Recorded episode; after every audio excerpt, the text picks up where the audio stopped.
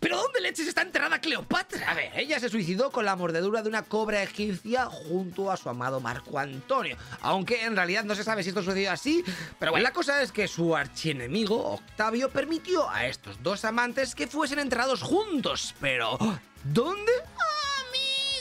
Ahí está la cuestión. Con el paso de los tiempos, pues la ubicación pues, ha desaparecido. Los historiadores e investigadores que están tometidos por encontrar la tumba creen que el lugar más probable es alguno del puerto de Alejandría. El cual, con la gran cantidad de terremotos y movidas que han ocurrido por allí, pues lleva a saco de años sumergido en el Mediterráneo. O sea, hay una parte que, está, que es tierra, pero la otra está ahí bajo el agua. Fíjate que una arqueóloga dominicana que lleva más de 10 años detrás de alguna pista esta de, de Cleopatra dice que lo lógico es que la enterrasen en el templo de Osiris en Tasposiris Magna. Ya que ella era todo fan de este dios. O sea que si nos ponemos Google Maps, eh, estaría ahí, a las afueras de Alejandría. Ah, y fíjate que han encontrado un túnel de más de un kilómetro de profundidad que podría llevar a la tumba de Cleo y Marco. Eso sería la leche porque por fin podríamos saber de qué la palmaron y molaría encontrar todos los tesoros ahí que rodearán a la pareja y estar ahí con un iPhones y de todo. Recuerda que murieron por el 30 antes de Cristo, ¿eh? Ella con 39 años y él con 53. Hey, una cosa, tú que estás escuchando este podcast, te recuerdo que todo esto está subido en el canal de A Toda Leche de YouTube, ¿vale? O sea, que buscas en YouTube A Toda Leche